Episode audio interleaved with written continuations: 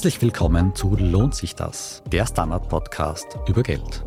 Ich bin Michael Windisch und heute sprechen wir über Steueroasen. Viele Influencerinnen und Gründer von Startups sind in den letzten Jahren in die Vereinigten Arabischen Emirate ausgewandert, um Steuern zu sparen. Im Internet werben eigene Agenturen dafür, den Umzug nach Dubai oder Monaco zu organisieren. Aber funktioniert das so einfach? Und was bringt es wirklich?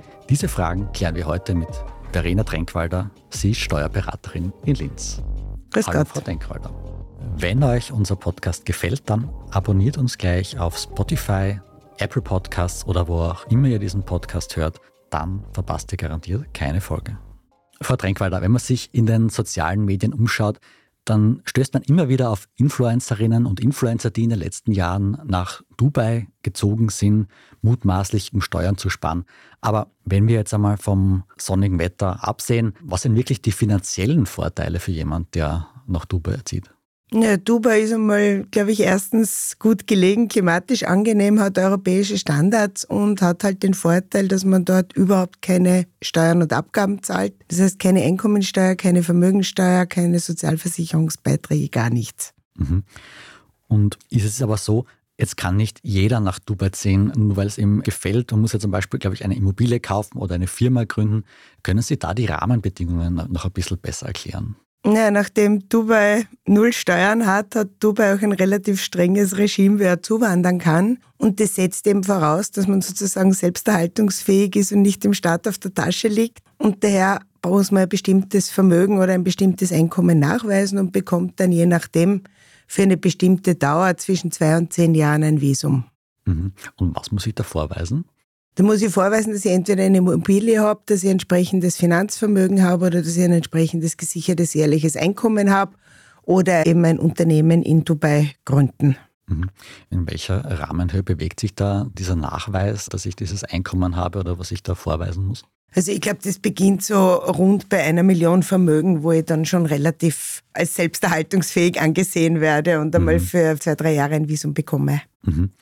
Jetzt hat man schon das Gefühl, die Emirate legen es dann mit ihrer Steuergesetzgebung sehr offensiv darauf an, Ausländerinnen und Ausländer anzuwerben. Oder täuscht der Eindruck? Na, ich glaube, dass sich das bei den Emiraten einfach daher ergibt, dass die durch ihre Ölreserven und sonstigen Bodenschätze sich leisten können, nicht von den Steuern der Bürger zu leben, sondern aus dem Verkauf ihrer Rohstoffe. Das ist einfach ein anderes System. Und ich glaube, es ist nicht speziell für Zuwanderer. Es sind andere Länder, die machen ja spezielle Regime für Personen, die zuziehen, vor allem für gut situierte Personen. Also ich glaube, dass das in den Emiraten einfach naturgegeben ist, weil sie genug andere Einkünfte haben und keine Steuern brauchen. Mhm. Ich habe jetzt bei meiner Recherche auch zahlreiche Anbieter gefunden, die eine Auswanderung direkt organisieren.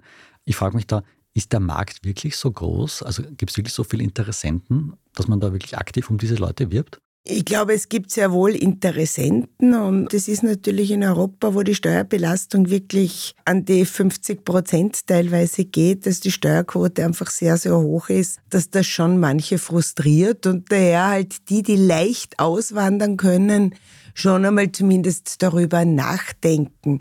Wobei das ist eben entweder Influencer, die sind klassisch sehr mobil, weil die eigentlich aus einer Wohnung und am Handy nicht sehr viel brauchen. Oder auch Pensionisten, die sich das überlegen, dass sie irgendwo hingehen, wo die Steuern günstiger sind. Der normale Berufstätige, der irgendwie auch ortsgebunden ist, tut sich da deutlich schwerer. Tatsächlich auch Pensionisten und Pensionisten, das ist mir jetzt neu. Haben Sie da Beispiele, wissen Sie, wie viele das aus Österreich machen zum Beispiel? Na, wie viele weiß ich nicht. Da gibt es, glaube ich, auch keine Statistik dafür. Aber für Pensionisten gibt es ja auch Destinationen wie zum Beispiel Portugal oder Spanien, die ja mit so Spezialregimes auch ganz gezielt um Pensionisten Wohlhabende werben. Ha, wie schaut das da aus in Portugal oder Spanien? Ja, dass man eben auch nach dem Zuzug für ein paar Jahre komplett steuerbefreit ist. Mhm, Also mit Einkommensteuer. Der Einkommensteuer zumindest. Aber man zahlt in diesen Ländern wahrscheinlich Sozialabgaben. Sozialabgaben zahlt man. Aber wenn man von Ersparnissen lebt, dann zahlt man auch nicht mehr sehr viel Sozialabgaben. Und dann gibt es eben verschiedene Regime, die eben versuchen, den Zuzug steuerlich zu begünstigen. Und das darf man ja, wenn man da eine entsprechende Gleichbehandlung macht. Und wenn wir jetzt noch einmal auf diese Influencer schauen, die ich anfangs angesprochen habe, man liest da im Internet immer wieder von so etwas wie einer Influencer-Lizenz. Was ist denn das genau? Ja, auch Influencer ist so eine Art Gewerbe erstens und zweitens bekommen die Influencer ja Werbeeinnahmen und das ist auch ein geregelter Markt inzwischen. Und das ist aber das Einzige, was die brauchen zur Berufsausübung und daher sind sie einfach unheimlich mobil und reisen sowieso fast das ganze Jahr um die Welt und posten ihre entsprechenden Werbeeinschaltungen. Das ist ja genau das Wesen eines Influencers. Und der tut sich relativ leicht, wo immer auf der Welt sich anzusiedeln. Mhm.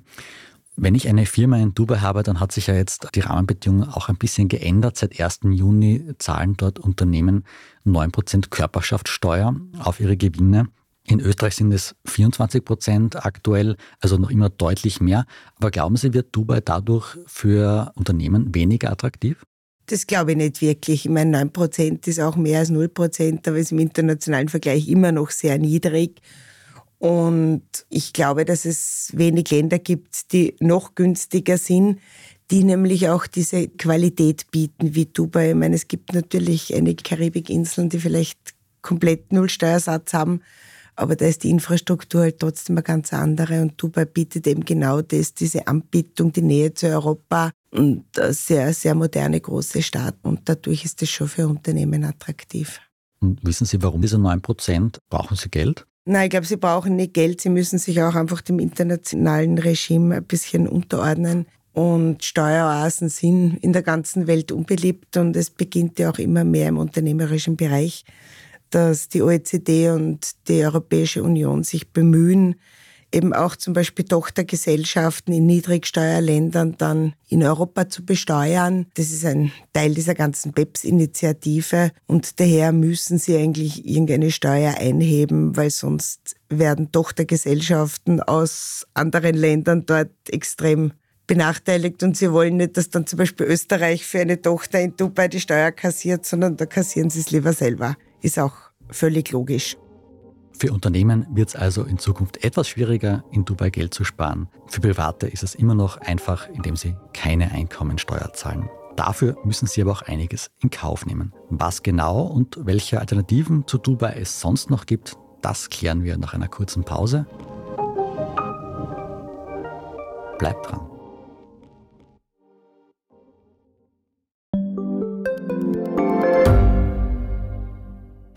Bin die Franziska. Ich bin der Martin. Und wir wollen besser leben. Lohnt sich 10.000 Schritte zu gehen jeden Tag? Ist das Großraumbüro wirklich so schlecht wie sein Ruf? Spoiler, ja. Bringt's was, Intervall zu fasten? Wir fragen die, die es wirklich wissen und probieren es auch gleich selber aus. Bei Besser Leben, jeden Donnerstag eine neue Folge.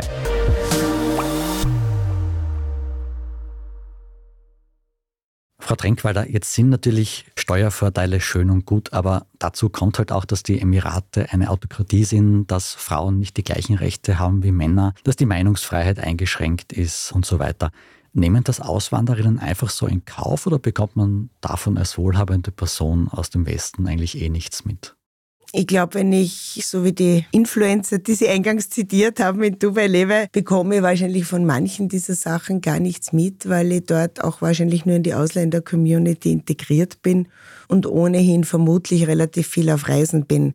Wenn ich wirklich dort meinen Hauptwohnsitz habe mit Familie, mit Kindern, dann schaut, glaube ich, die Welt auch schon wieder ganz anders aus. Diese Frage mit dem Hauptwohnsitz möchte ich eh nachher noch zu sprechen kommen. Aber wie schaut es dort eigentlich aus mit Gesundheitsversorgung, mit Bildung? Bekomme ich da als Ausländerin oder Ausländer Leistungen der öffentlichen Hand? Muss ich das selbst bezahlen? Also ich glaube, im Krankensystem wird man sich sicher um eine private Krankenversicherung umschauen, was gesichert ist, dass in Dubai, also von Ausbildung, Universitäten bis zu Krankenhäusern, also alles auf zumindest europäischem Standard ist. Also ich glaube, da braucht man sich keinerlei Sorgen zu machen, dass die Infrastruktur nicht passen würde. Mhm. Und wenn ich jetzt beispielsweise Influencer wäre und viele andere Freunde hätte, die auch ihr Geld mit TikTok verdienen, dann habe ich wahrscheinlich bald einen Bekanntenkreis in Dubai. Aber was, wenn es mir jetzt eigentlich nur ums Geld, um die Steuersparnis geht und ich am Ende doch die Hälfte oder drei Viertel meiner Zeit in Österreich verbringen will, weil ich da meinen Lebensmittelpunkt habe, weil es mir da besser gefällt. Geht das eigentlich? Das funktioniert leider überhaupt nicht.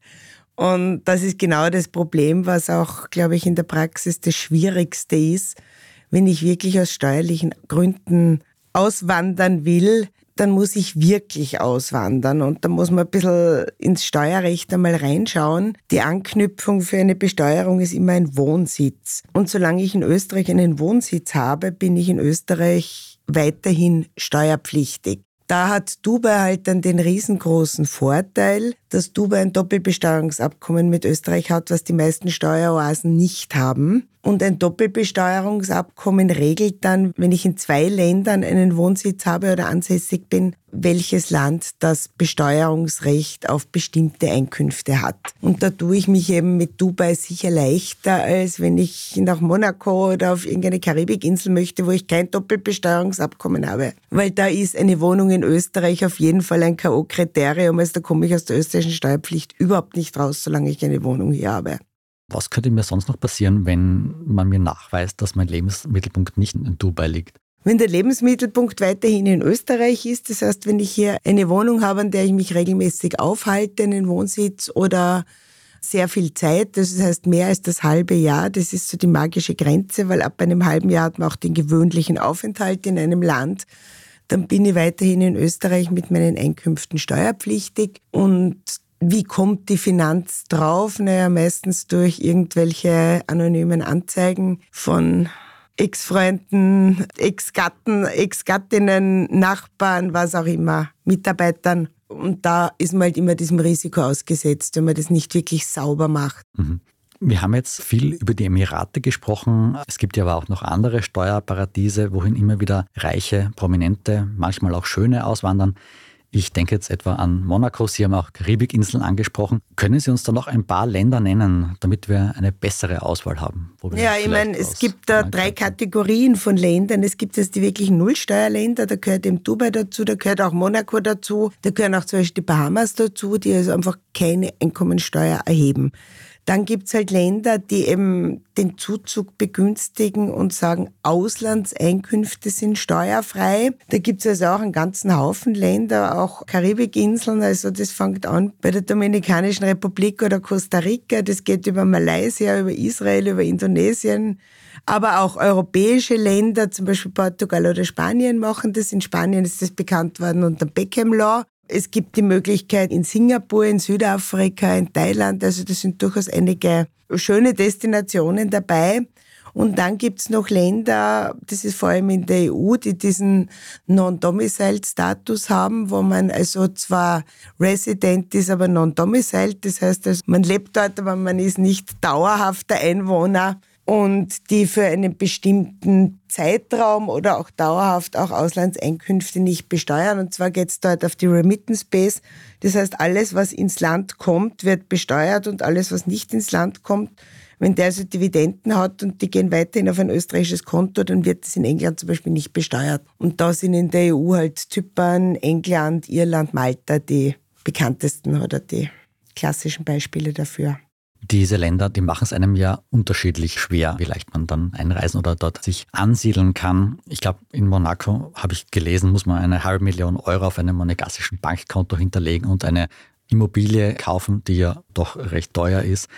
Wobei würden Sie sagen, sind die Auflagen am niedrigsten? Also wo kann man das ein Normalverbraucher wie ich zum Beispiel vielleicht im Ruhestand oder in einer späteren Lebensphase leichter bewerkstelligen? Also da sind die Kriterien sicher sehr unterschiedlich. Ich glaube, innerhalb der EU ist Zypern, Malta beides relativ leicht zugänglich. Hat halt den Nachteil, dass das relativ kleine Inseln sind und Zypern auch natürlich, sage ich mal, geldwäschetechnisch vielleicht auch nicht den besten Ruf hat. Ich glaube auch, dass man Thailand, Malaysia, Indonesien, dass das Länder sind, die da keine extrem hohen Hürden stellen. Aber da ist eben immer die Frage, also ich persönlich würde es mir, wenn, danach aussuchen, dass ich mir nur ein Land nehme, das, wo ich Doppelbesteuerungsabkommen habe, weil dann kann ich zumindest zeitweise in Österreich sein, ohne das sofort zu riskieren, die ganzen Steuerbegünstigungen. Wenn ich eben kein Doppelbesteuerungsabkommen habe wie Monaco oder Bahamas, dann ist eigentlich quasi jeder länger dauernde Besuch in Österreich schon fast ein Risiko. Und ob man das wirklich möchte, so komplett die Zelte abbrechen, ich glaube, das ist das, wo es dann bei den meisten wirklich scheitert.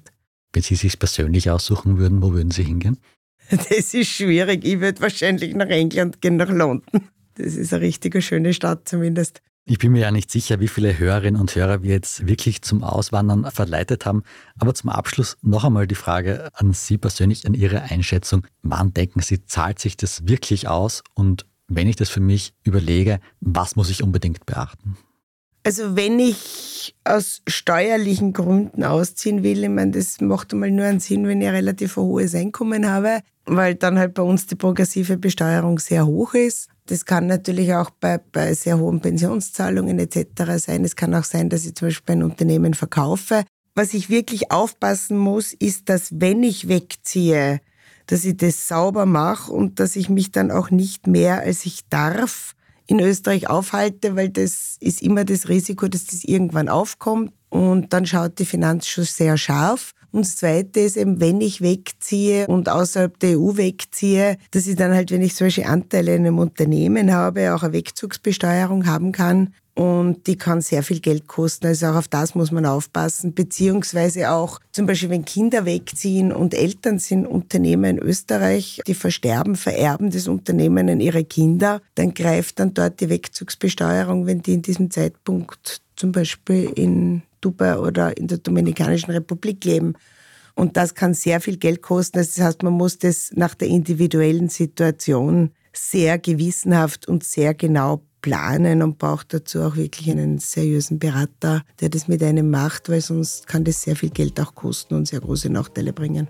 In eine sonnige Steueroase auszuwandern klingt also verlockend, ist aber gar nicht so einfach, wie sich das manche vielleicht vorstellen. Vielen Dank, Frau Drenkwalder, für das Gespräch. Gerne. Vielen Dank auch euch fürs Zuhören. Ich hoffe, euch hat unsere heutige Folge gefallen. Wenn ihr jemanden kennt, dem sie auch gefallen könnte, der sich vielleicht überlegt, in eine Steueroase auszuwandern, dann empfehlt, lohnt sich das gleich weiter und gebt uns eine gute Bewertung auf Spotify, Apple Podcasts oder wo auch immer ihr diesen Podcast hört. Habt ihr Fragen, Wünsche oder Anregungen, dann schreibt uns auf podcast.derstandard.at. Ich bin Michael Windisch, ciao und bis zum nächsten Mal.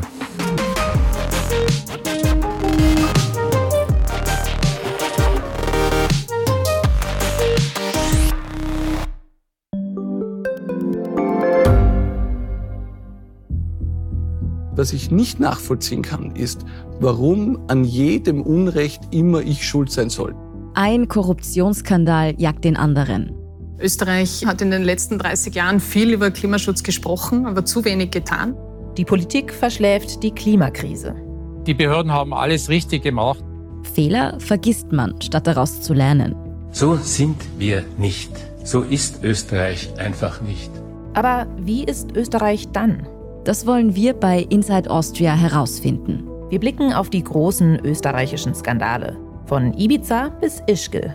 Wir wollen wissen, wer dafür in der Politik die Verantwortung trägt. Und wir schauen genau hin, wo Österreich über seine Grenzen hinaus mitmischt. Vom Wirecard-Skandal bis zum Ukraine-Krieg. Das ist Inside Austria von Standard und Spiegel. Jeden Samstag eine neue Folge, überall, wo es Podcasts gibt.